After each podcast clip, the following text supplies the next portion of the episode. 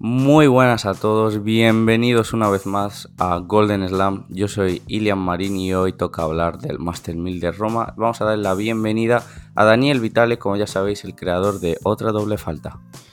Muy buenas, Ilian, muy contento nuevamente de, estar en otro capítulo de, Golden Slam eh, para hablar eh, principalmente del Master 1000 de Roma, este atípico torneo que se disputó en la capital italiana en medio de una pandemia, con muchas bajas, con muchas sorpresas.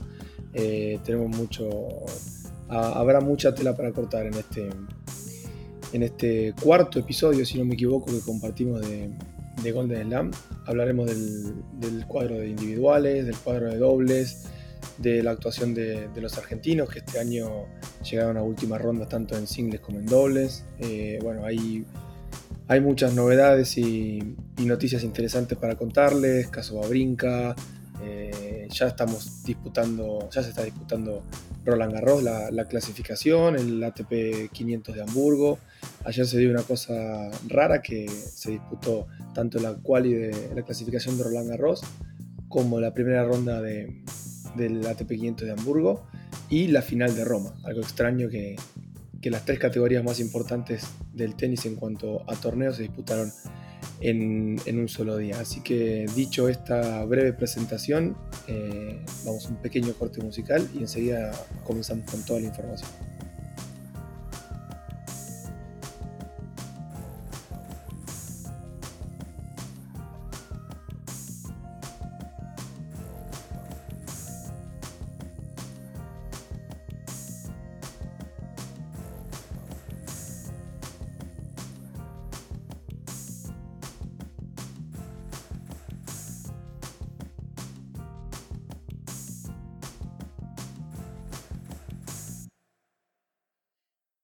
Pues ya estamos de vuelta y como bien decía Dani, eh, vamos a hablar del Master 1000 de Roma, eh, el Master 1000 que se disputa en tierra batida previa a Roland Garros, que empieza la semana que viene, aunque de eso ahora hablaremos en un ratito. Yendo ya con el Master 1000 de Roma, hay que destacar un dato muy importante, sobre todo para los italianos, es la primera vez en la Open era que ocho italianos llegaban a la segunda ronda en este Master 1000. Es algo que nunca jamás había sucedido en Italia y, esto habla muy bien de la escuela italiana, tanto a, de, a medio largo plazo, porque tuvimos diferentes nombres, como por ejemplo jóvenes como Yannick Sinner, Lorenzo Musetti, que ahora hablaremos de él y el gran torneo que hizo, a un top ten como es Matteo Berretini, otro jugador muy joven como Lorenzo Sonego, eh, Fabio Caruso, Fabio Foggini, a Cecchinato, a Travaglia. Tuvimos muchísimos nombres en segunda ronda y la verdad es que fue un torneo casi dominado eh, por italianos, aunque el que más cerca estuvo de llegar a las rondas finales, a la semifinal, fue Matteo Berretini. Sí, por ranking era el, candidato número uno, eh, más allá de que, de que Fognini obviamente todo siempre se espera mucho, eh, que el, año pasado fue el mejor año de su carrera, la primera vez top ten, campeón de Monte Carlo venciendo, venciendo a Rafael Nadal en un, en un gran partido del italiano pero es cierto que viene de, una doble lesión de tobillo que lo, marginó durante, durante esta, cuarentena, obviamente sin competir, pero tampoco pudo entrenar mucho.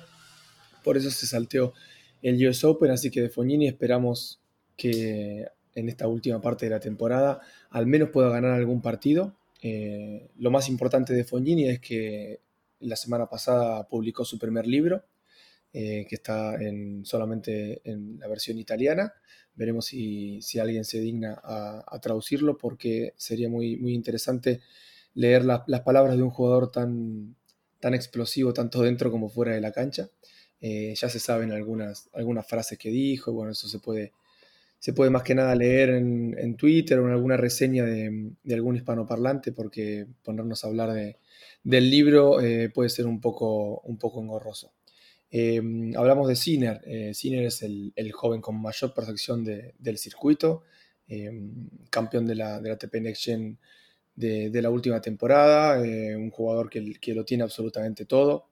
Em, es el, prototipo del jugador de, de, esta nueva generación, eh, alto, que cubre muy bien los espacios sin ser demasiado rápido. Eh, acelerando muchísimo, tanto con la derecha como con el revés, mucha potencia en los golpes, mucha soltura, eh, y eso también es parte de un trabajo porque no es el único jugador italiano joven, pongámosle sub-25 de, esta camada tan famosa italiana, que no es casualidad, porque hace, hace un año yo escribí una nota en, el blog sobre, sobre el boom del tenis italiano porque era, llamaba la atención que de los últimos 10 años los italianos siempre eran o Seppi o Fognini o alguna, alguna pincelada de Bolelli en el dobles. Eh, recordemos que fue campeón de Australia junto a Fognini. Em, tenemos que irnos muy atrás para ver una generación eh, de tanta calidad y cantidad, que eso es lo que busca una federación eh, nacional. No tanto la calidad, sino la cantidad de jugadores. Italia no solo tiene eh, todos estos jugadores que nombrás, 8 dentro del top 100, sino que tiene otros 8 o 9 dentro del top 200 y otro tanto en el top 300. Eh, es un país que viene haciendo hace al menos 10 años las cosas muy bien desde el lado, desde el lado federativo, con apoyo a, los, a, tanto a los profesores como a los jugadores con becas. La federación siempre está presente. Es el país europeo con más torneos profesionales en, en toda Europa de, en cuanto a tenis, con muchos torneos futuros, muchos torneos Challenger, y este año, el, año que viene y este año, que la cuota pendiente son los, torneos ATP. Este año se va a jugar un torneo en Sardenia, gracias a la pandemia, y el año que viene es la estrella que se va a disputar por primera vez en el Masters, la Master Cup en, en Turín. Así que estamos todos expectantes para, para ver que el tenis italiano no solo está trabajando bien en las bases, sino que también está haciendo bien las cosas en cuanto a la organización, en cuanto a la programación de torneos. Es mucho más fácil para un jugador joven destacarse en un país cuando las condiciones están dadas para destacarse, valga la redundancia, que en un país muy lejano eh, del centro del tenis. Es muy difícil destacarse con un torneo ATP por año y cuatro challengers. Por ejemplo, el caso de Argentina que cuenta con un ATP, bueno, a partir del año pasado con dos, Córdoba y Buenos Aires, y con un solo challenger. Y los torneos futuros se programan tanto como se cancelan por falta de dinero y es muy difícil en ese caso. Hablo como argentino y, hablo como, como, una persona muy cercana a Italia que vivió en ese país y que conoce eh, eh, con bastante profundidad cómo funciona y cómo viene funcionando en, los últimos años. Y por eso tenemos el resultado de estos ocho jugadores por primera vez en la historia que alcanza la segunda ronda, incluso superando la camada de los años 70 con Bertolucci, Corrado Barasuti, Adriano Panata, que, lograron eh, seis jugadores en, ronda, en ronda 2 de, de este Master 1000 de Roma. Pues sí, y tú lo decías muy bien y es que tenemos aquí gran cantidad de jugadores también en el ATP en el ranking 200, 300 en esos puestos, pero es que lo que yo también destaco es que no solo tienen en cantidad, sino que la calidad no se queda para nada corta, porque vimos a Yannick Sinner, que sabemos que es una de las grandes promesas del tenis eh, mundial, que como tú ya, ah, ya, has dicho ganó ese torneo que se hace a final de año eh, de Next Gen Em, la cosa es que en este torneo, bueno, digamos que no venía haciendo un año demasiado bueno porque está en, ese, esa etapa de transición, eh, ya en establecerse en torneos ATP, que no es nada fácil obviamente, pero en este torneo ganó a Stefanos Tsitsipas y superó un partido muy duro porque tenía el, el partido prácticamente hecho, el primer set el griego ni apareció, luego en el segundo set Yannick Sinner acaba para partido, se lió, acabó perdiendo en el tiebreak, pero aún así, y eso habla muy bien de él y de que va creciendo mentalmente, cuando sacas para partido y acabas perdiendo ese set y, te, tienes que jugar un set nuevo, es muy fácil irte mentalmente. Y lo que hizo Gianni Sinner es ganarle 6-2 a Chichipas sin darle ningún tipo de opción. Y también hablamos, tenemos que hablar muy bien de, de Musetti, un chico que debuta en torneos ATP, que debuta contra Babrinka y lo primero que hace es meterle en el primer set un 6-0 Luego se va a un, a un tiebreak contra, contra él en el segundo set. Su primer tiebreak también lo gana. Eh, luego ganó a otro ex top 10, eh, Kei Nishikori. Que bueno, el Nippon pues está también eh, intentando volver a, su nivel habitual, pero le vemos lejos de su mejor versión. Y la verdad es que Musetti fue muy superior a él. Pero hablamos de dos jóvenes promesas que lo hicieron tremendamente bien. Y yo con el que me quedo con un sabor agridulce es con Mateo Berretini, que tuvo eh, un partido de cuartos de final muy, muy disputado, pero eh, tuvo eh, la chance de, de, poder pasar de ronda a semifinales y ahí hubiese sido, desde 2007, hubiese sido el primer italiano que ve Roma como semifinalista.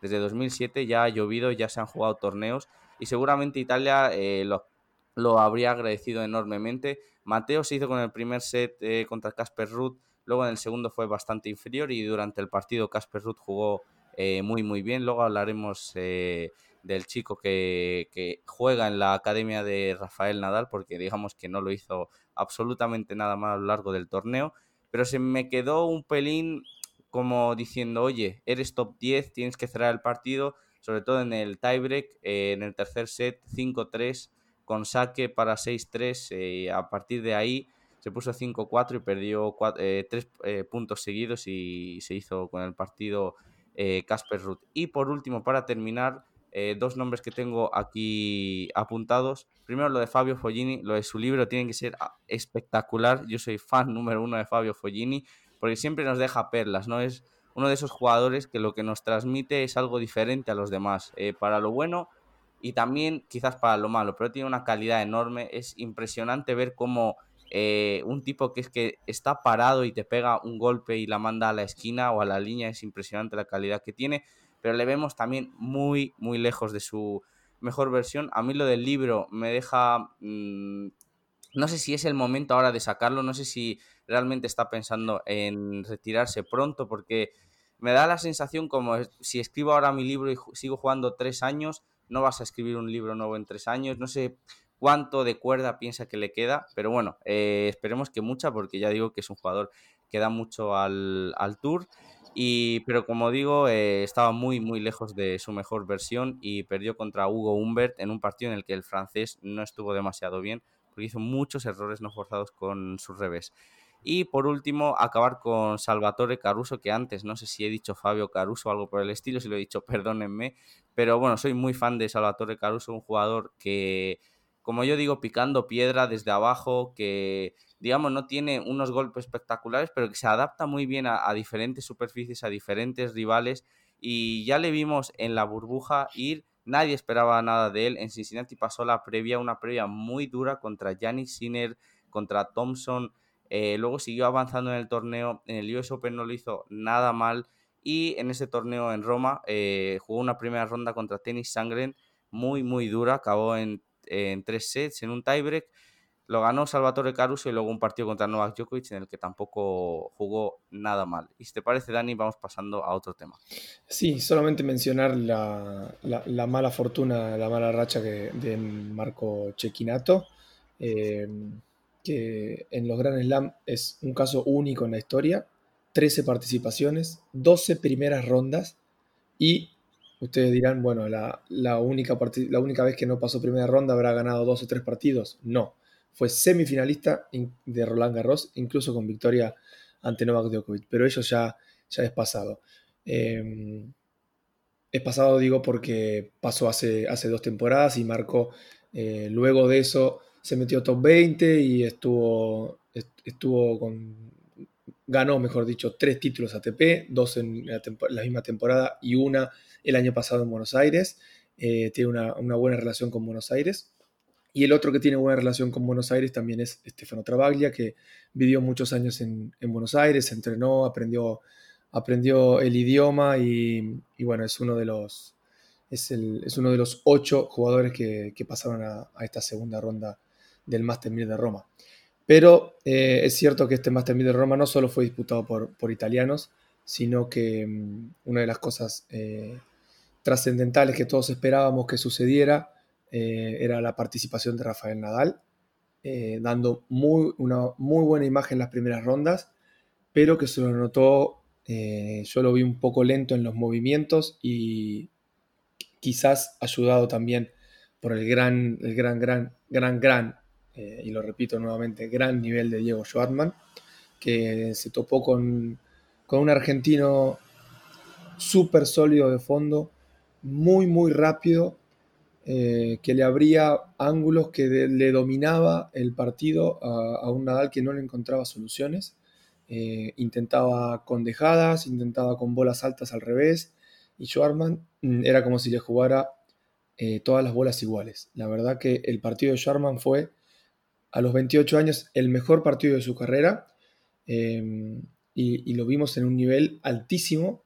No por algo terminó disputando la final del torneo, pero quiero destacar sobre todo el nivel contra Rafael Nadal por lo que era presentarse en pista ante el mejor jugador de la historia sobre tierra batida, el jugador que le había ganado cuatro veces, si no me equivoco, eh, en enfrentamientos personales, que siempre había tenido un set, un set y medio, de, le había traído problemas, sobre todo en Roland Garros el año pasado, pero que nunca había estado así de cerca de, vencerlo, ni mucho menos. Todos esperábamos que en algún momento Rafa le encontrara la solución, pero entre la falta de ritmo, la, baja movilidad, no podría decir, pero sí no la movilidad con la que lo tenemos acostumbrados. Él cuando se invertía para pegar esa derecha que casi siempre hace mucho daño, pegaba tarde, utilizaba un poco el cuerpo y no, y no tanto el brazo a la, hora de invertirse, no llegaba bien posicionado con las piernas y eso, sobre todo con la humedad que había, que lo vimos sudar muchísimo. No sé si prestaban atención a la transmisión, que mm, eh, estaba con, con acerrín. Eh, en los años 80, 70, cuando no existía el cubre grip, los jugadores utilizaban el grip de cuero y necesitaban como, el cuero es súper resbaloso, eh, se, ponían cubre, eh, se ponían acerrín en los bolsillos de, la, de, los pantalones, si quieren pueden ver, y se metían, cada vez que, cada punto que jugaban, se metían la mano en el bolsillo y fregaban el puño de la raqueta con la mano para que no se resbalara. Y, y Rafa, incluso con la tecnología de hoy los cubre grips de hoy, de hoy día que son súper adherentes, tenía en la esquina una bolsita de acerrín. Acerrín en España se dice igual que en Argentina, es lo que deja la, madera, ¿me equivoco? Sí, sí, eso sí. Se dice igual. Eh, por, eso era por la humedad que había en Roma a la noche, que a pesar de que estamos en septiembre, eh, por esas latitudes en Italia sigue haciendo eh, bastante calor. Pues sí, sobre ese dato es muy, muy interesante, la verdad. Yo he de decir que no me fijé, pero luego me pondré el partido otra vez porque me llama bastante la curiosidad. Pero bueno, ya yendo al nivel de Rafa, a mí y a mucha gente también nos impresionó y quizás es una de mis lecturas en cuanto al torneo eh, de las peores, digamos, yo esperaba mucho más de Pablo Carreño, que era su primer rival, pues que Rafa ganó 6-1, 6-1. Y es que yo tenía la sensación de, eh, está jugando contra un top 20, eh, le, les va a ganar 6-1, 6-1. Parece que necesita otro entrenamiento después, ¿no? Y parecía que íbamos a ver esa versión de Rafa ya Muchos le daban ya como ganador del torneo, eh, que se iba a pasear y demás, pero obviamente eh, había un hándicap con Pablo y arrastraba mucho cansancio del US Open. Eh, se ha bajado de Hamburgo también por dolores en la espalda, por tanto, bueno, esperemos que esté en su mejor versión para Roland Garros. Luego también ganó Nadal a Lajovic en un partido, pues bueno, tampoco sin mucha historia, Nadal siendo muy superior. Pero ahora, el partido de Diego Schwartzman, como tú dices, gran, gran nivel y hay que repetirlo porque ganar a Rafa eh, en tierra batida tiene un mérito ya superlativo, pero es que yo también le doy muchísimo mérito y tú habías dicho que eran cuatro enfrentamientos y no, es que son nueve enfrentamientos en, el, los que Nadal ganaba por 9-0 y Diego Schwartzman solo le había conseguido quitar dos sets y en uno de ellos, si no me equivoco, fue en el Roland Garros de hace tres años, donde ganó Rafa 3-1, donde también Diego estuvo a un gran nivel, pero bueno, lejos de la victoria de Schwartzman, ¿no? Y en ese partido daba la sensación de que, de que Diego, aunque fuese a 5 sets, le, hubiese ganado. Y a mí me gustó mucho porque es el click eh, que le hacía falta a Diego Schwartzman. Le vimos primero con que dijo en rueda de prensa que lo había escondido estos torneos, eh, bueno, después del US Open, que en una caída contra Norrie, eh, cuando perdió en 5 sets, estaba tomando un, eh, muchas pastillas, ¿no? Para aliviar el dolor en su muñeca, que en ese partido fallaba muchísimos eh, reveses por, por, ese motivo que comentamos. Y, lo que sucede es que ese dolor se fue calmando a lo largo de, las semanas y por tanto eh, le vimos en su mejor versión contra Rafael Nadal, como, como hemos dicho, pero a mí lo que me alegra es que antes le vimos con desconexiones mentales, algo que a lo que no nos acostumbraba Swatchman, ya que es un jugador muy regular, muy intenso eh, a lo largo de sus partidos y regalaba servicios, puntos, Eh, su partido contra Hurkacz fue en el tercer set, con el polaco ya eh, con set arriba, al final lo consiguió remontar, pero le vimos un tanto irregular a Swatchman, ¿no? También Pablo en el podcast anterior hablaba de que quizás pudiese estar un poco descentrado y demás, pero aquí cuando sabes que juegas contra Rafael Nadal, el mejor jugador de la historia en tierra batida, sabes que si regalas un punto, seguramente te cueste la derrota. Diego no regaló ni un punto, se lió un poco ya en ese segundo set, eh, sacando para partido, aunque sabemos cómo presiona a Rafa y que no es eh, nada fácil, además de que Diego por su altura no tiene un saque,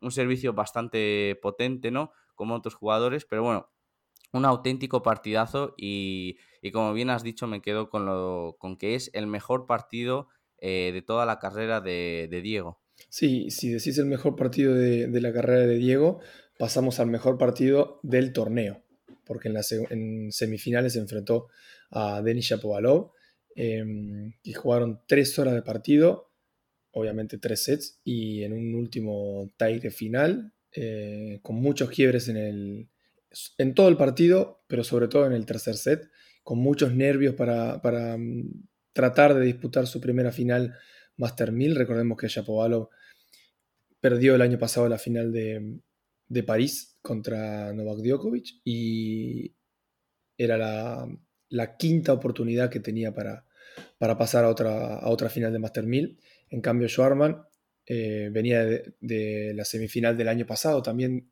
disputada acá en Roma, un año antes, eh, que perdió con, con Novak Djokovic, así que la presión era un poco más para Schwarman que para, que para el canadiense. Lo pudo ganar, lo pudo sacar a fuerza de, lucha, de sacrificio y también de, por supuesto, de buen nivel. No el mismo nivel que contra Rafa, por supuesto, pero sí fue, repito, el mejor partido del torneo desde mi punto de vista. Y pudimos tener a, un argentino en una final de Roma, que esto no sucedía desde, desde el recordadísimo partido de Guillermo Coria y Rafael Nadal en aquel encumbrado 2005 de Rafa que generó que, Rafa sea lo que es hoy porque fue su primer gran año como profesional y en ese torneo precisamente fue cuando disputaron cinco sets, porque recordemos que antes de 2009 cada torneo eh, elegía si su final se podía disputar a cinco o a tres sets. Eh, y ese torneo jugaron más de cuatro horas en, en un partido vibrante, con Coria eh, con, un, remate en mitad de pista para ponerse match point, eh, un partido súper vibrante. Y luego de eso, 15 años después, tenemos a otro argentino que puede pisar la, final de este, de este, torneo italiano. Pues sí, obviamente Diego Schwartzman es el, es el protagonista del, podcast porque bueno, es una de las grandes eh, noticias y su nivel contra Rafa ya fue increíble, pero como tú dices, en esa semifinal eh, contra Denis Shapovalov fue muy muy buena, sobre todo porque Denis, que es otro de, otra de las sorpresas agradables que hemos visto en el torneo, yo lo escribí en mi cuenta de Twitter, eh, cuando jugadores así como Shapovalov vienen del US Open, que es muy estético, es, muy, es que es, eh, yo pienso que es de los jugadores más bonitos de ver para el espectador neutral. si el espectador del neutral se pone no sé, a Ivo Karlovic seguramente, eh, contra Milo Raonic seguramente eh, no aguante ni tres juegos y cambie de canal. Pero si te pones a, a Shapovalov, te llama la atención porque hace unos golpes increíbles. Y es que mm, yo creo que le favorecía también al canadiense jugar en, en tierra batida, porque obviamente una superficie mucho más lenta que lo que vimos en el US Open, tienes mucho más tiempo para preparar el golpe, para colocar el golpe, porque en, en Shapovalov para mí el gran defecto que tiene es que hay partidos en los que eh, tiene muchos errores no forzados con ese revés eh, a una mano y le provoca muchas derrotas. Aquí le vimos muy bien, construir muy bien los puntos. Eh, también estaba en su staff Mikhail Yuzny, el, el ruso ex top 30, si no me equivoco, creo que fue su mejor ranking, pero bueno, un jugador muy, muy agresivo, sobre todo que le ha ayudado en cuanto al saque y a volear, y le vimos eh, muy ofensivo a, a Shapovalov, y esa semifinal fue increíble, Esto, sobre todo porque ahí era una lucha por, el, por entrar al top 10, es decir, Shapovalov una vez que se metió en semifinales, eh, muchos medios incluso no ya daban por hecho que se iba a meter en el top 10, no mencionaban la única cosa que hacía falta y es que Rafa Nadal ganase a Diego Schwartzman. Eso no se dio Y luego en semifinales eh, ganó Diego Schwartzman, pero lo que necesitaba el argentino era ganar la final contra Novak Djokovic, que por desgracia para él eh, no lo consiguió y por tanto Denis Shapovalov es nuevo top 10. Así es, y como decías de Shuzny, fue 8 del mundo eh, el ruso. Tuvo, un ranking, tuvo un ranking bastante alto, sí, sí. Fue, fue top 10, así que la experiencia aparentemente la está, le está ordenando ese tenis explosivo y espectacular. Y no estoy exagerando, es tan explosivo como espectacular. El que no lo, conoce o el que no es muy seguidor del canadiense, que ponga YouTube y que, que busque algún partido que haya ganado, porque hay muchos partidos que al ser tan irregular em, hace infinidad de, errores no forzados, pero es un jugador que, como hablábamos la semana pasada con Pablo, eh, no tiene techo, eh, tenísticamente no tiene techo, físicamente tiene 21 años, así que tiene mucho, mucho para mejorar, para fortalecer sobre todo y resistir eh, batallas de cinco sets. Vamos a ver ahora cómo llega física y mentalmente a Roland Garros. Es cierto que la tierra batida, como decís, lo, beneficia para, para, poder tener tiempo en esos armados ampulosos que, que, tiene tanto de derecha como de revés, porque son armados bastante largos y amplios. Pero es cierto que él eh, está formado sobre, mm, sobre canchas duras. Así que no, es como, como, los italianos, que, la mayoría son formados sobre tierra batida y después hacen el paso de la transición hacia la cancha dura, sino que al revés. Eh, nació, bueno, él, nació en Israel, pero vivió toda su vida en, Canadá por una cuestión que los padres. Em, eh, entonces él nació tenísticamente en, en canchadura. Eh, todos recordamos el partido en 2017 con, con 17 años apenas, que, o 18, que, no, que, venció a, Rafael Nadal a, base de, winner, winner, winner. Esperemos que Jusni lo, ordene, que lo único que le falta hoy en día para, para mantenerse top 10 eh, es un poquito de orden en su juego y repetimos, es un jugador que, que no tiene techo y como dice Ilian, es, muy bonito sentarse frente al televisor a mirar a un jugador tan suelto y tan espectacular que tiene tiros para que la grada no solo aplauda, sino que, se levanta. Y justamente hablamos de la grada, eh, torneos en plena pandemia que no tienen, que no tienen prácticamente aforo, salvo los, los eh, algún que otro sponsor, muy, muy reducido el grupo de periodistas presentes en, en el campo de juego. Em, pero sí, en este torneo de Roma fue el, primer torneo eh, después de la pandemia que pudo contar con mil personas, eh, tanto en semifinales, por, eh, mil en la primera semifinal, mil en la segunda semifinal y mil personas en, la final. Así que tres mil personas fueron las privilegiadas, si es que alguno no repitió entrada, que, pudieron ser los las primeras tres mil personas que, que pudieron ver en vivo, in situ, Em, un, partidos de, del profesionalismo y, que pudieron disfrutar sobre todo de, estas semifinales y final y ver a, los mejores jugadores del mundo nuevamente en una grada, en un estadio tan, tan bonito como es em, el, torneo de Roma y em, emplazado en el medio del Foro Itálico. La verdad que, es uno de los torneos más lindos para ir y, que se ve en, en, las fotos y en los videos y, y en los colegas que pudieron cubrir el torneo, que es es, una, una, experiencia hermosa. Exacto. Debe ser. Eh, sí, es uno de los torneos eh, más bonitos. Es que ves imágenes exteriores y con todos los monumentos, el cómo están creadas las pistas y todo, de verdad es eh, una auténtica gozada y ojalá cuando cambie la situación tengamos la oportunidad alguna vez de poder asistir a dicho torneo. Sobre la asistencia, pues sí, eso fue una de las sorpresas también porque, bueno, en el, fútbol italiano volvía este fin de semana, muchos clubes habían intentado eh, pedir al, ministerio italiano eh, que se ocupa del deporte y demás y de la salud, eh, pedir jugar con un aforo de mil personas, se lo habían denegado y, el jueves tuvimos la gran noticia, que fue una sorpresa, que en las semifinales y en la final, tanto de WITA como de ATP, vamos a tener a esas mil personas. hay que decir que no se vio a gente junta, se vio a la gente bien separada, con mascarilla, no hubo ningún altercado, ninguna cosa que se diga, oye, no se ha respetado y demás. Eh, luego habría que ver cómo era el funcionamiento fuera de cámaras, pero oye, eh, es un buen aliciente ver eso y recordar que luego hablaremos de Roland Garros, pero en el Grand Slam tendremos no mil, sino cinco mil personas en los grandes estadios en Roland Garros, es decir, vamos a tener público y veremos ahí cómo se desarrolla, porque bueno, también hemos tenido noticias de en Roland Garros con el tema del COVID, pero para primero hay que finalizar con este tema y estábamos hablando de uno de los mejores jugadores, como tú decías, por no decir el mejor actualmente, Novak Djokovic, que jugó la final contra Diego Schwartzman. A lo largo del torneo, Novak Djokovic eh, le vimos bastante nervioso, sobre todo me sorprendió a mí que supuestamente ya se había tirado cuatro días en shock después del altercado que tuvo en el US Open,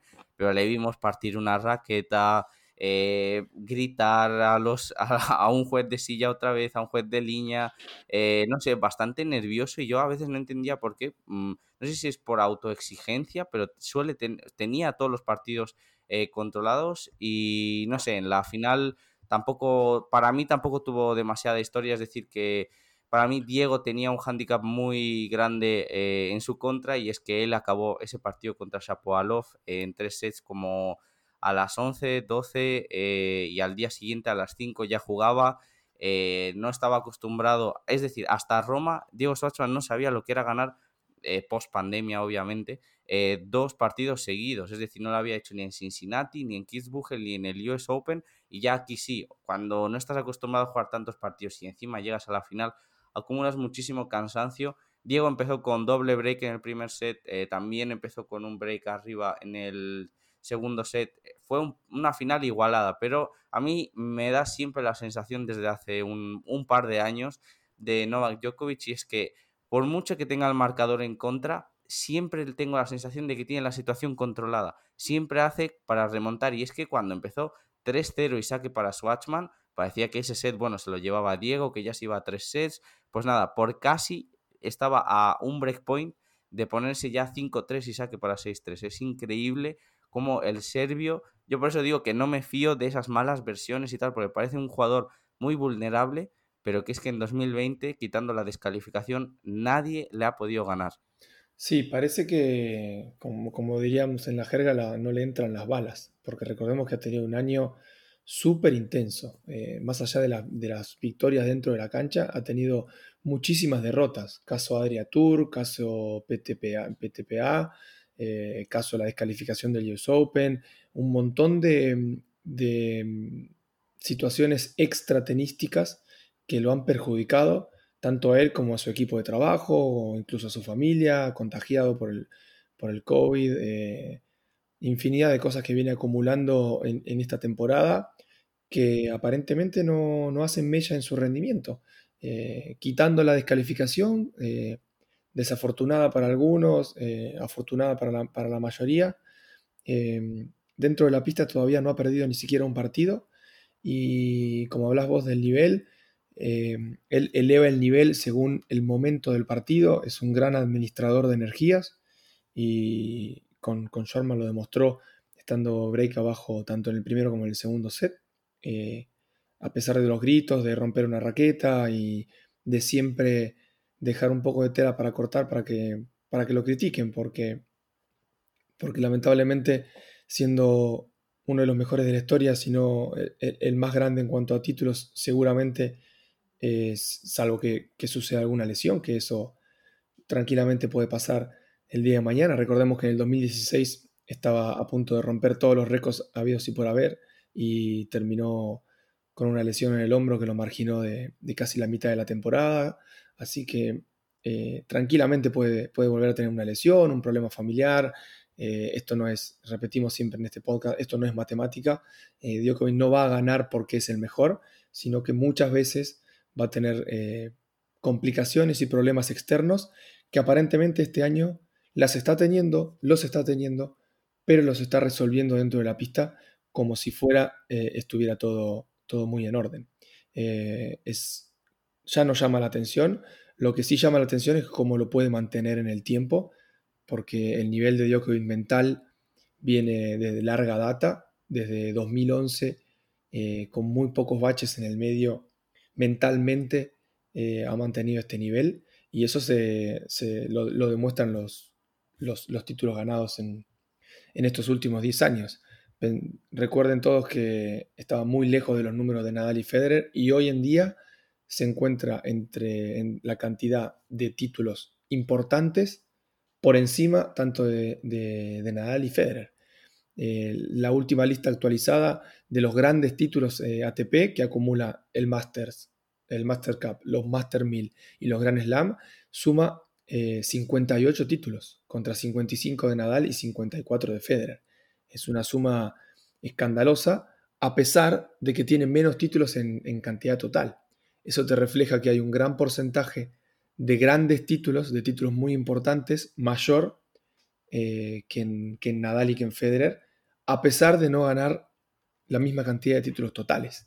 Eh, eso te da la pauta de que él selecciona muy bien los torneos y que además rinde muy bien en los torneos que selecciona. Pues sí, y también de Noah Djokovic decir a esos datos que estabas añadiendo, eh, pongo yo que bueno, es su título de Master 1000 número 36, o sea, mm, increíble. O sea, el dato es que habla eh, por sí solo y, y nada, ya nos estamos acostumbrando, ¿no? Es que gana Novak Djokovic y no es noticia. Gana un Master 1000 y, ya no nos sorprende. Eh, es increíble, ¿no? Al nivel que nos está acostumbrando el serbio.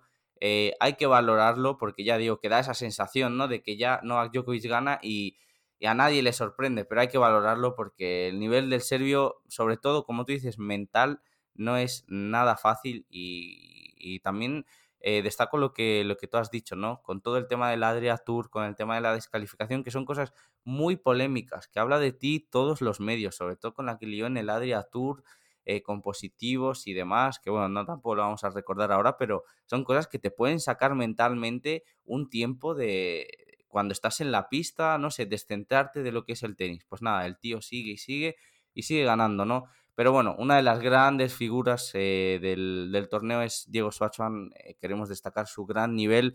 Se quedó a poquito de entrar en el top 10, tendría que haber ganado esa final y hubiese sido también su primer Master 1000 en su carrera. Pero bueno, aún tiene muchas cuerdas Schwartzman. Eh, es un jugador que además antes no era tan peligroso en pista dura, pero ahora sí lo es, tiene muchísimas armas y está cerquita de ese top 10 y Seguramente a este nivel la victoria eh, con Rafa le habrá hecho, será un plus de motivación y será uno de los candidatos a llegar a las rondas finales en, en Roland Garros. Y bueno, yendo ahora ya con las decepciones y sorpresas del torneo, eh, primero con las sorpresas, porque ya hemos hablado prácticamente de todo. Yo destaco a Casper Ruth, un chico de la academia de Rafael Nadal, muy bueno, eh, que en Arcilla ya le hemos visto grandes actuaciones, sobre todo en nivel Challenger venía arrasando hace un par de años, ya se ha metido en el top 100 y, nada, es un chico de verdad muy completo, aguanta bien desde fondo de pista, no hace muchos eh, fallos, mentalmente es estable,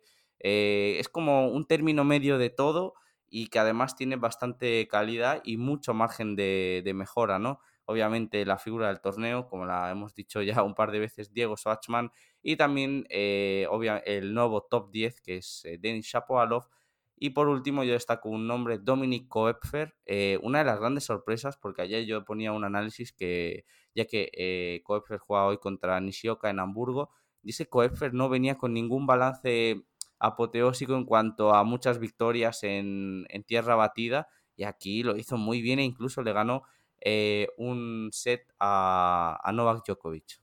Sí, eh, un par de apostillas sobre, sobre Koepfer, el alemán.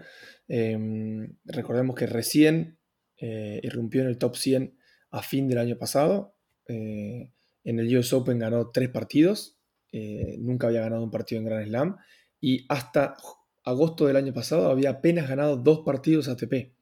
este jugador que ahora cuenta con, con 26 años, ganó su primer Challenger en junio de 2019 en la gira previa a, Wimbledon, em, profesional desde 2016, pero disputando solo, eh, solo futuros y, torneos Challenger.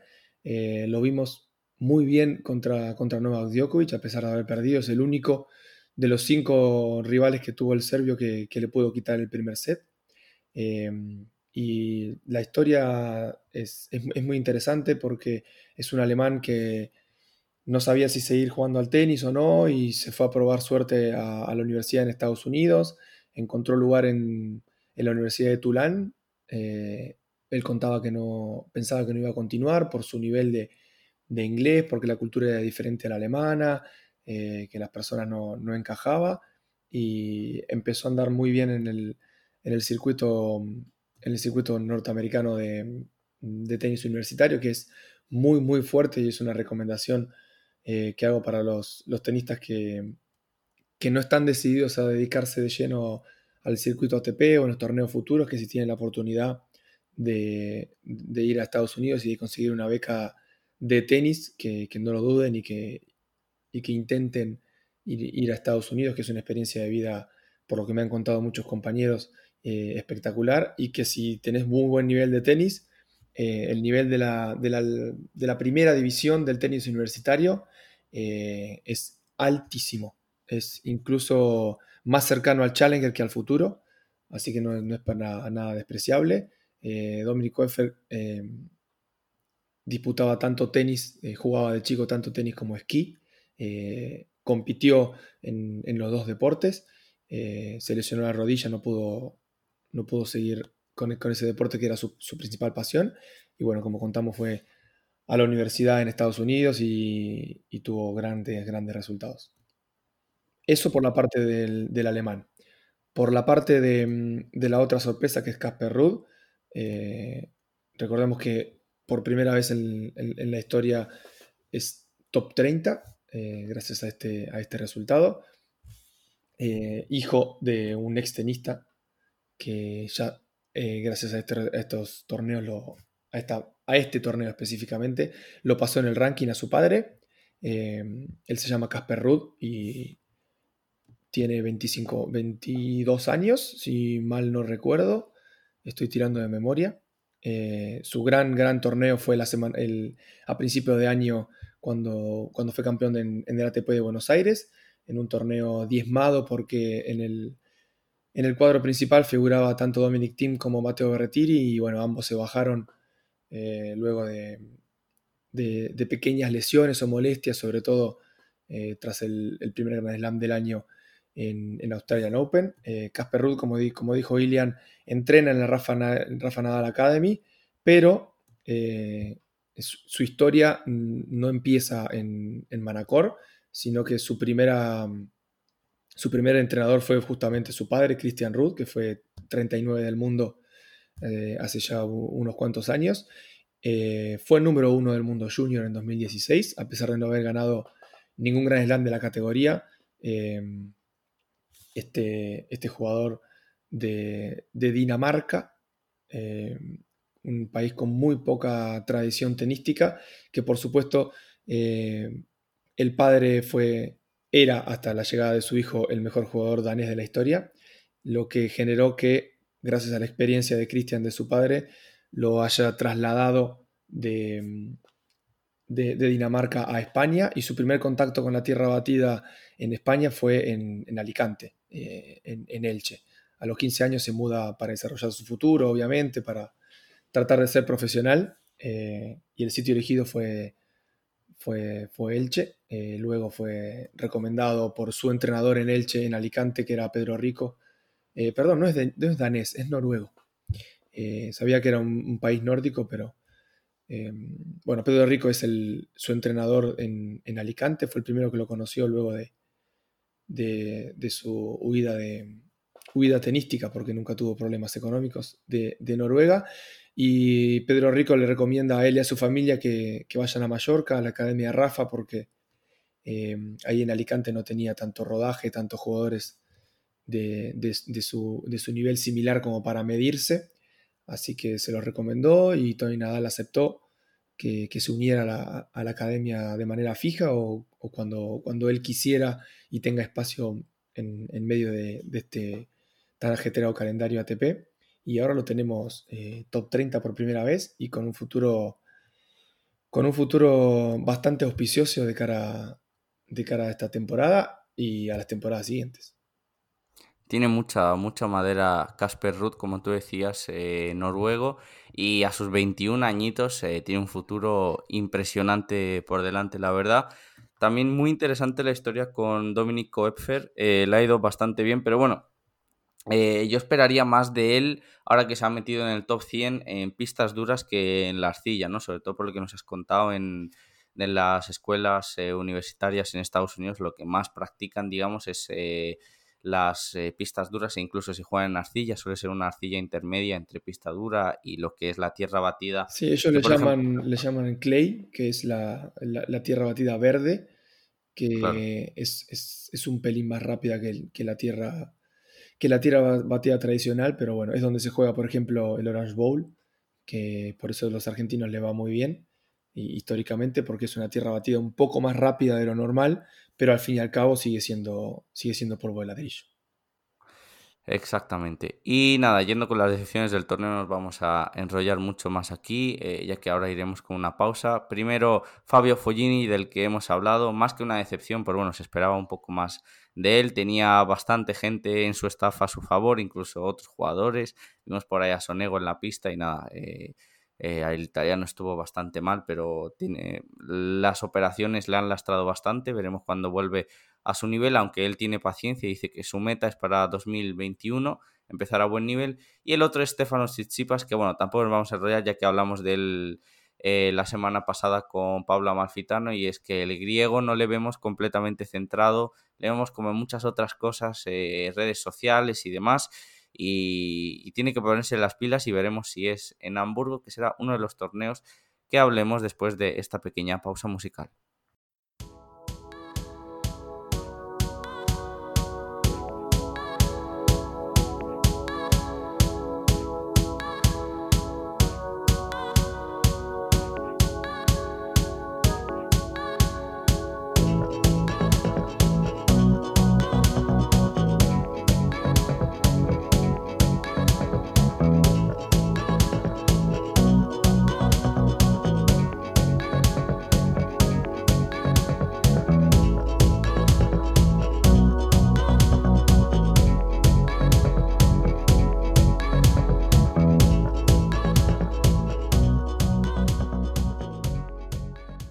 Este segundo bloque eh, de Golden Slam eh, para terminar de hablar un poco del Master 1000 de Roma, porque no solo lo disputan eh, los jugadores de, individuales, sino que también existe el dobles, a pesar de que muchos medios de comunicación no cubren esta especialidad y sobre todo tenemos, nos sentimos obligados a cubrirlo cuando un argentino y un español como los, dos protagonistas de este podcast eh, son los campeones de, este título, eh, este título en la capital italiana.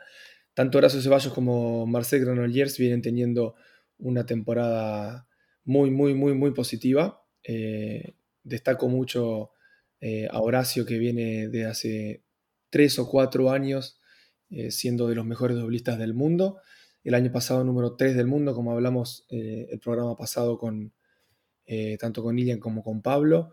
Esta temporada estuvo 4 del mundo y ahora gracias a este título volvió.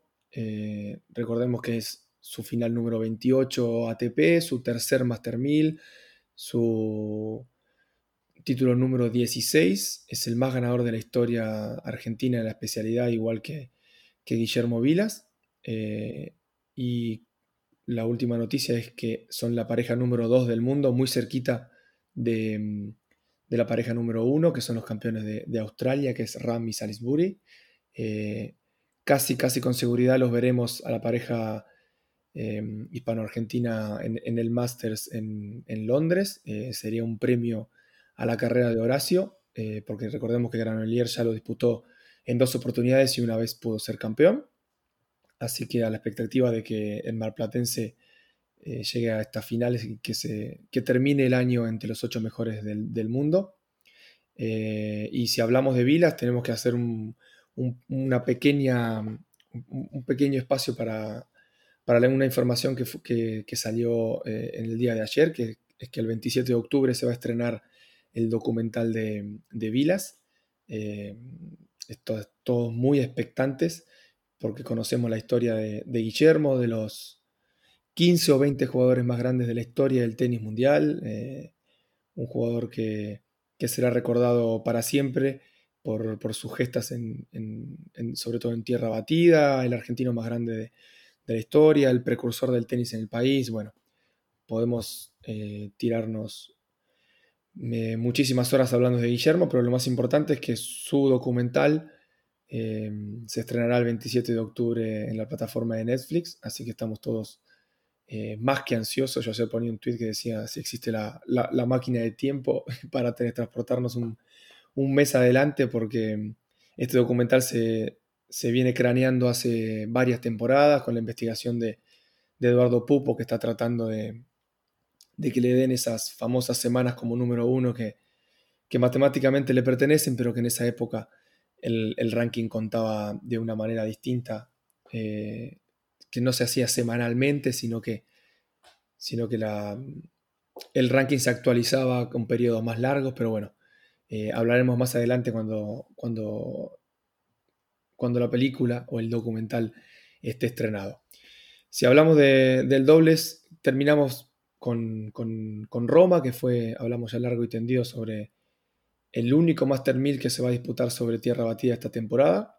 Eh, en medio de esta temporada, Stanislas Babrinka perdió en primera ronda con Lorenzo Musetti, como dijo Ilian, y terminó eh, llamativamente su relación con, Magnus Norman.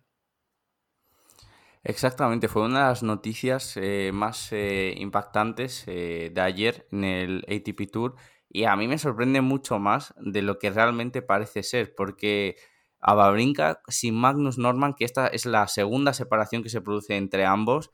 Eh, en la etapa que se separó de él, le vimos muy, muy perdido. O sea, es que el suizo parecía que ya, que ya no le quedaba tenis. Eh, no sé, yo sinceramente no sé qué versión esperarme ahora de él, pero la figura de, del entrenador, sobre todo cuando tienes tanta confianza, para mí es vital. Eh, esos cambios no siempre son, sobre todo cuando llevas tantos años, si llevas con un entrenador uno o dos años, pues bueno, tampoco eh, digamos que la diferencia suele ser muy grande, pero el staff técnico cuando ya llevas trabajando con esos desde pequeño, de, desde que eras top 200 y de repente, pues por ejemplo, Babrinka que ganó eh, un par de, mm, de Grand Slams junto a Magnus Norman, a mí me sorprende mucho esta separación, no sé cómo le irá ahora al, al suizo y y veremos, ¿no? Veremos si Magnus Norman vuelve al, circuito eh, entrenando a otro. Y a mí me recuerda un poco al, caso de Novak Djokovic cuando empezó ahí, que se separó con Badja y todo su, staff y empezó con... Eh, con incluso a Gassi en su staff y ahí también vimos a Novak Djokovic, quizás el Novak Djokovic más perdido que le hemos visto eh, sin su staff técnico al final decidió volver con ellos y le estamos viendo otra vez en su mejor nivel es impresionante la importancia que tienen estas figuras para los tenistas, ¿no? Sí, eh, una cosa importante destacar es que Djokovic cuando se separó de Bagdad todavía era relativamente joven. Eh, tenemos en Stamba Brinca un jugador con, 35 años ya, eh, que inició su relación con Magnus Norman en abril de 2013, cuando todavía nunca había tocado el top 10, y a partir de ahí su carrera explotó. Eh, en los siguientes cuatro años, 2014, 2015, 2016 y 2017, al menos una final de Grand Slam por año. Eh, números que, lo acercan más al Big Four que a todo el resto de los otros jugadores. Campeón de Australia en 2014 eh, ante Nadal, campeón de Roland Garros en 2015 frente a, Novak Djokovic, campeón de US Open frente a, Novak Djokovic en, el recordado 2016 el año de los récords de, Novak, y finalista de, Roland Garros contra Rafael Nadal.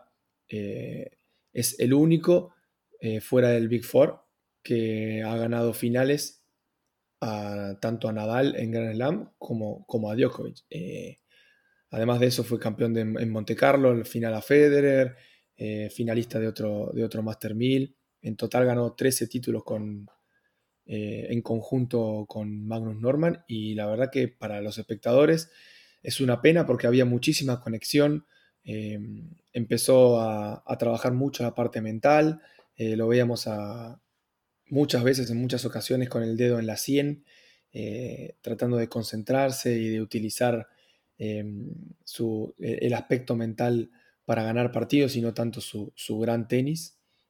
para mí, el único jugador que no podía perder con nadie si jugaba a, su mejor nivel, porque mm, lo vimos en las finales de Grand Slam, lo vimos en, grandes partidos en, rondas anteriores que cuando Babrinka estaba bien, que no era la norma, cuando Babrinka estaba bien, no perdía con nadie. Es el mejor momento de Babrinka. Eh, para mí, en cuanto a nivel, fue la final de Roland Garros con, con Djokovic. Parecía que Djokovic era el año que, que barrió a Rafa en cuartos de final y que todos creíamos que iba a completar el Gran Slam ese año.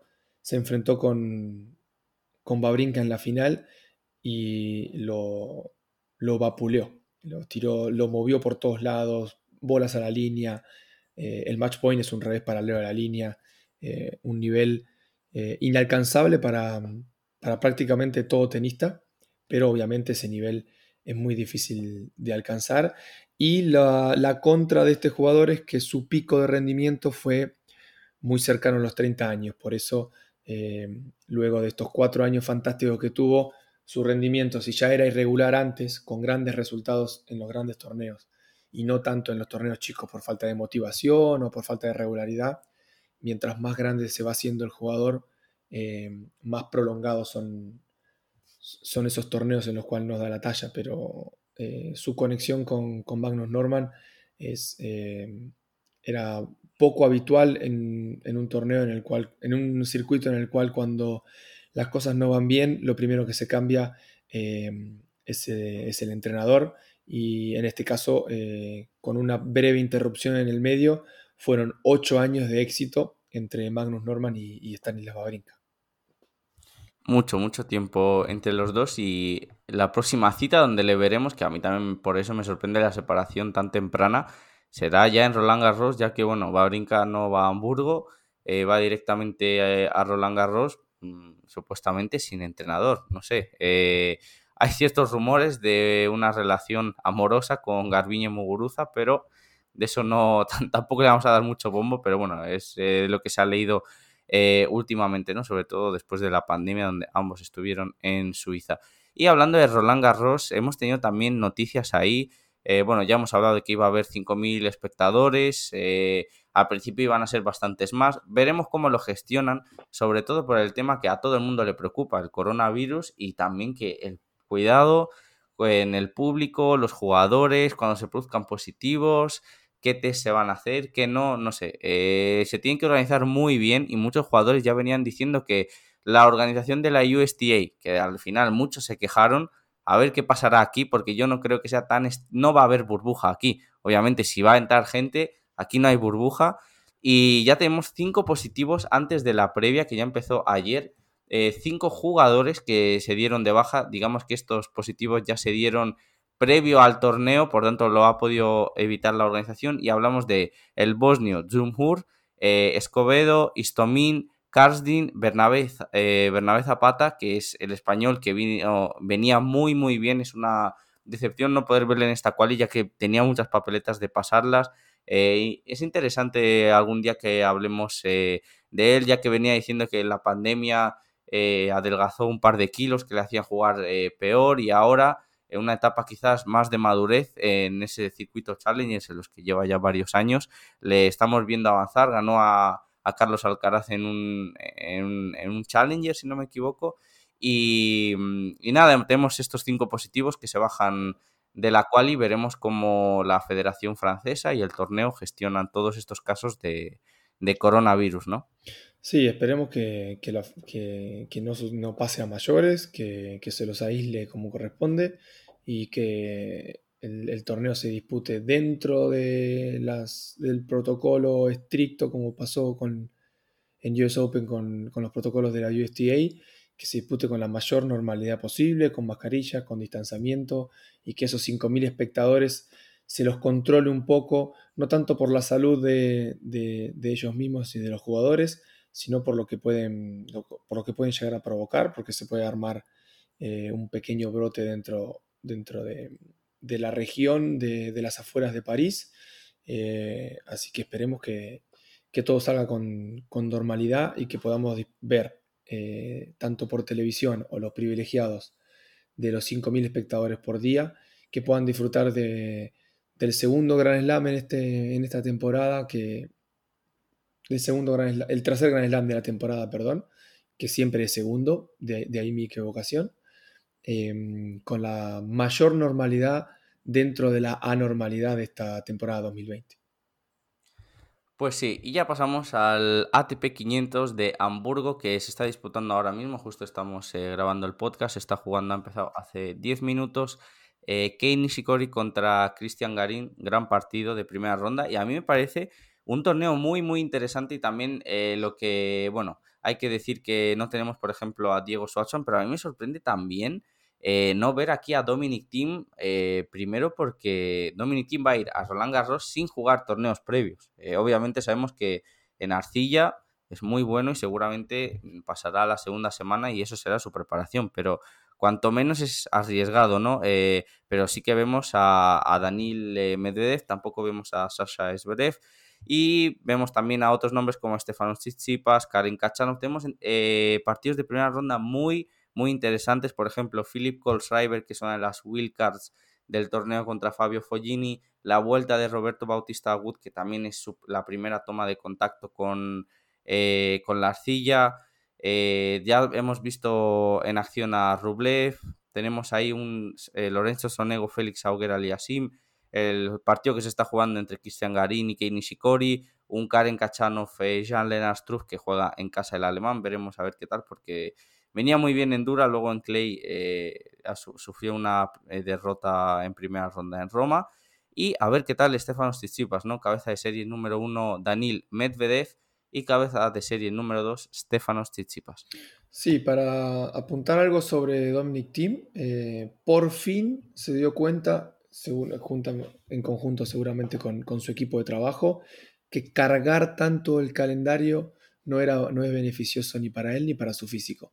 Recordemos los calendarios no extensos. Eh, lo siguiente, eh, en relación a la cantidad de torneos que programaba por año. Lo veíamos ganar un Grand Slam y a la siguiente semana disputar un torneo, o muchas veces la semana previa al Grand Slam disputando eh, ATP 250, todos los Master 1000, ATP 500, siempre lo veíamos a Dominic Thiem apuntado en, cada torneo que, sobre todo en, tierra batida. La verdad que este año aparentemente em, se, ha reunido con su grupo de trabajo y seguramente eh, aconsejado por, por Masu y porque ya no tiene 22, 23 años y que no necesita eh, tantos puntos eh, gratis para subir en el ranking. hoy es número 3 del mundo y empezó a seleccionar los torneos importantes y agregarle eh, en algún, algún ATP 500 eh, en, el medio. Eh, por fin, lo digo desde el lado positivo, para ver a los mejores jugadores del mundo físicamente bien en las grandes citas. Es cierto que este torneo en, otras condiciones no lo hubiera disputado porque siempre se disputa luego de, de, Roland Garros.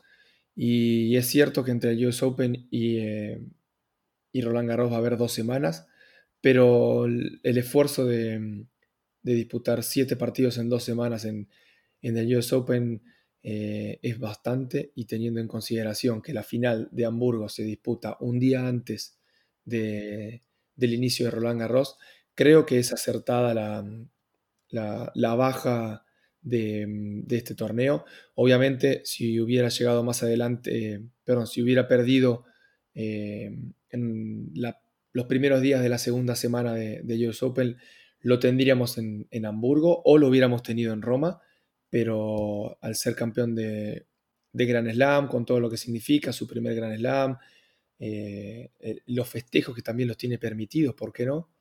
Eh, de relajarse un poco, de centrarse en, el siguiente torneo de Grand Slam. Y esto lo veo, lo veo positivo en cuanto a, preservar su nivel y su físico y seguramente lo tendremos en, un gran nivel.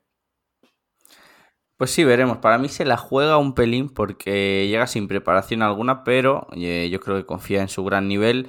Y si Rafa es el candidato número uno, mm, para mí como candidato número dos está entre Novak Djokovic y Dominic Thiem.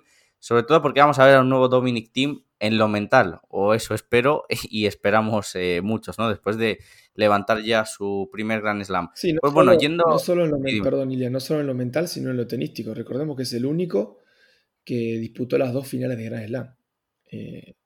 perdió contra Djokovic en Australian Open y derrotó a Zverev en, en el US Open. Así que no solo mental, obviamente que lo mental es lo más importante porque ha dado ese pequeño salto de calidad de ser tres veces finalista a por fin poder ser campeón. Digo por fin por los medios de comunicación porque tampoco era, era un mal resultado perder la final de un gran slam.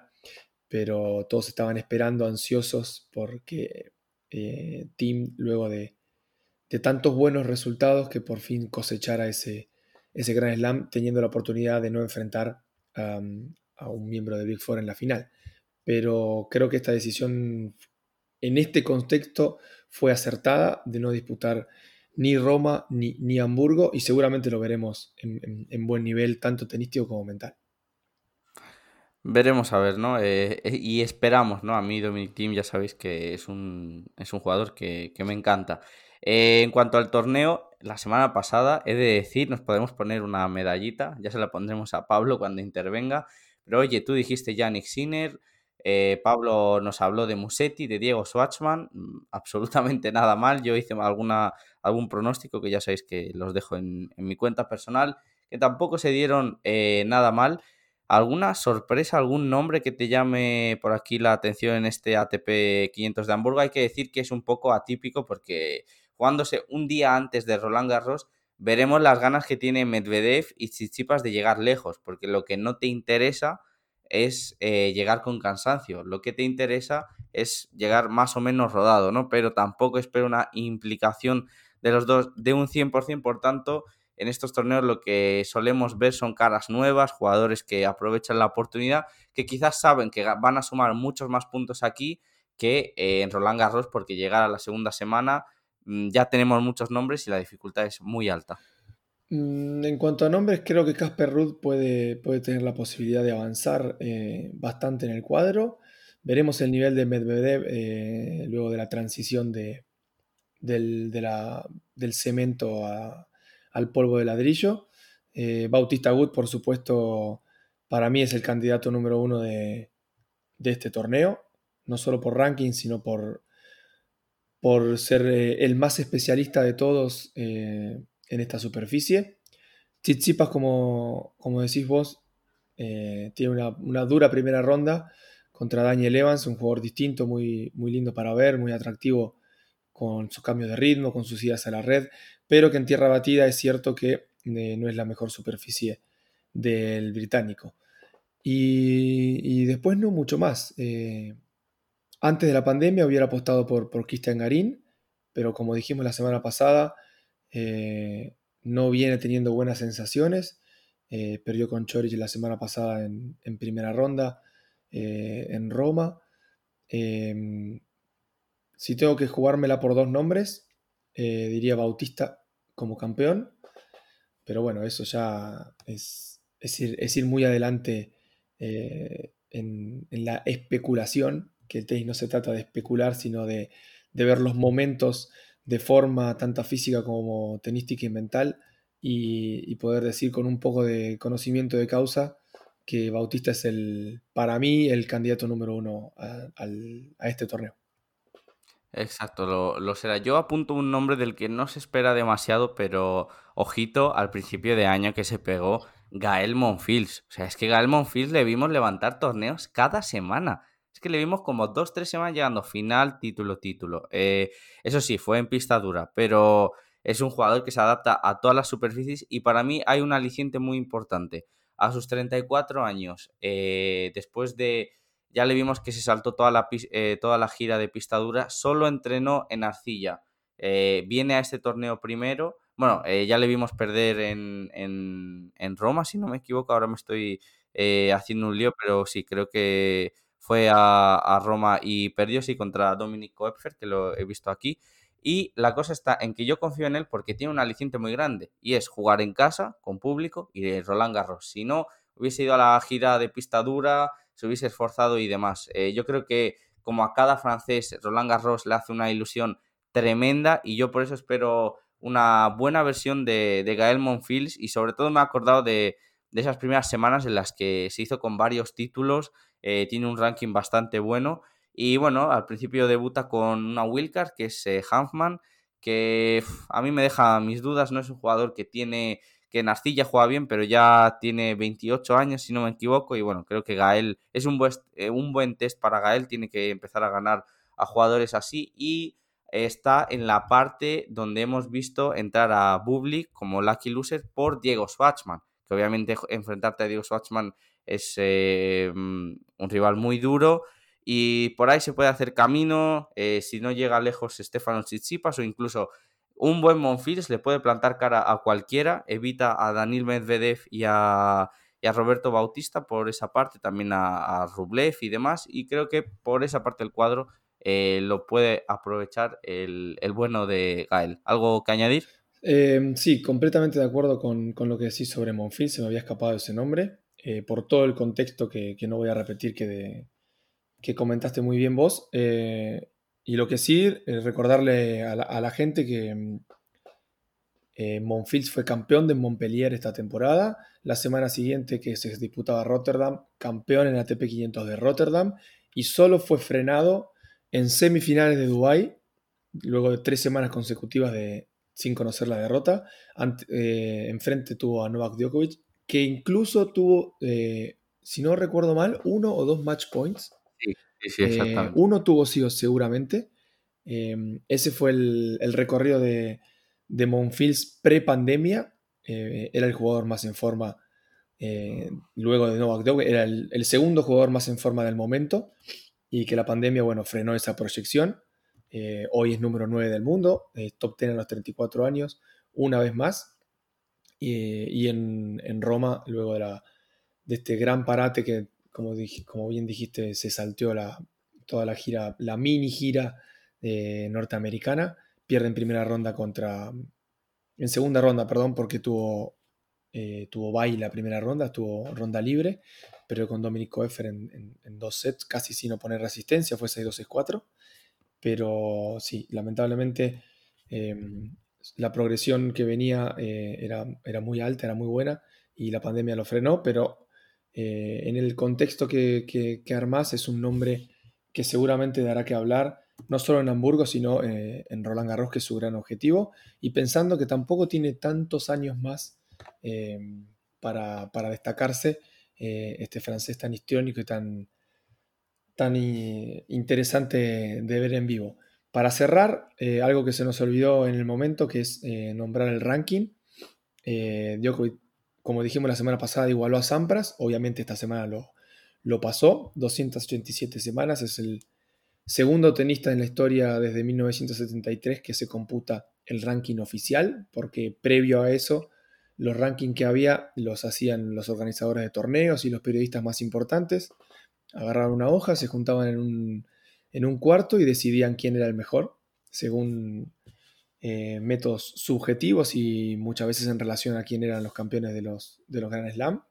Pero a partir de 1973 el ranking eh, es oficial y se actualiza semana tras semana.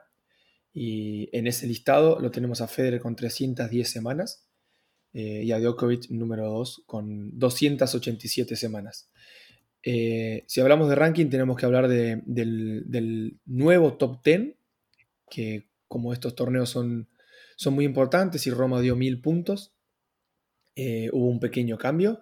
Recordemos, como, me lo, como lo hablamos fuera de, micrófono, que mm, los puntos de esta temporada, eh, más específicamente post pandemia, los puntos del año pasado, que para eh, algún despistado se, los, puntos duran 12 meses, por ende, cuando se disputa Roma en 2019 se ganan los puntos que se ganan en 2020 se vuelve a disputar el mismo torneo y se suma o se resta en relación al resultado.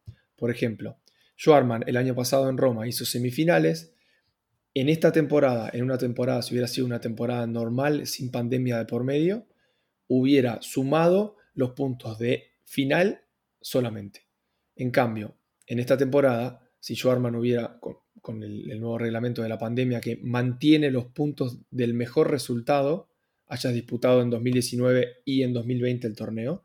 Si Schwarman hubiera perdido en primera ronda, digo Schwarman por, porque es uno de los protagonistas de este, de este programa, si Schwarman, el año pasado semifinalista de Roma, en esta temporada hubiera perdido en segunda ronda, para el ranking del 2020 hubiera mantenido los puntos de 2019.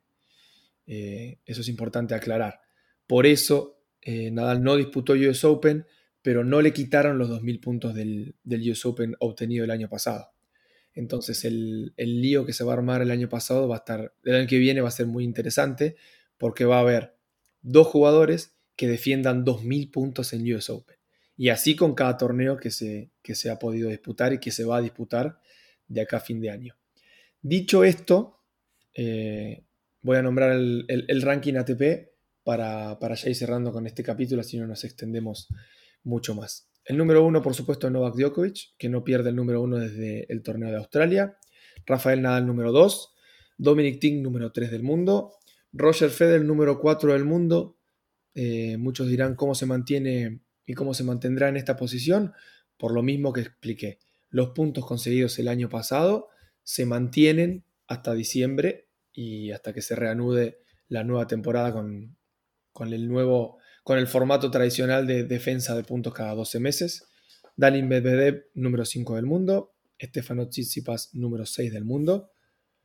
En la posición número 7, Alexander Zverev. Número 8, Matteo Berrettini. Número 9, Gael Monfils, como lo dijimos minutos atrás. Y acá está el cambio, que Bautista baja del, 10, del puesto 10 al 11 para que Denis Shapovalov ingrese por primera vez a este top 10. Muy buen ranking, la verdad. Y ya terminando con el podcast, eh, dejaros en nuestras redes sociales. La mía es IMI19-bajo o barra baja, como lo llamen ustedes. También tenéis el de Dani, que es otra doble falta, su blog, lo que siempre recomendamos.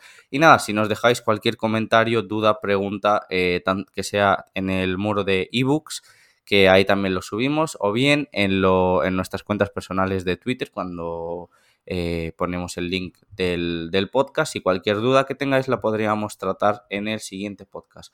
agradecerte mucho tu presencia, Dani. Eh, un día más aquí, otro episodio y poco más. Sí, un, episodio más de, Golden Slam. Agradecerte como, como siempre la oportunidad em, de, hacer este programa en conjunto. Y bueno, nos veremos, no sé si la semana que viene, porque Roland Garros es largo, pero seguramente eh, apenas termine Roland Garros, eh, estaremos con, con, el próximo episodio que sería el número 9 de, de, Golden Slam, no en conjunto, pero sí eh, el episodio 9 desde que creaste este podcast a principio de año. Y seguramente, no quiero confirmar nada, tendremos eh, un, invitado, un invitado especial para poder hablar con, con, un poco más de criterio sobre, sobre este tercer Gran Slam de la temporada. Muchas gracias a todos por estar ahí y un saludo muy grande.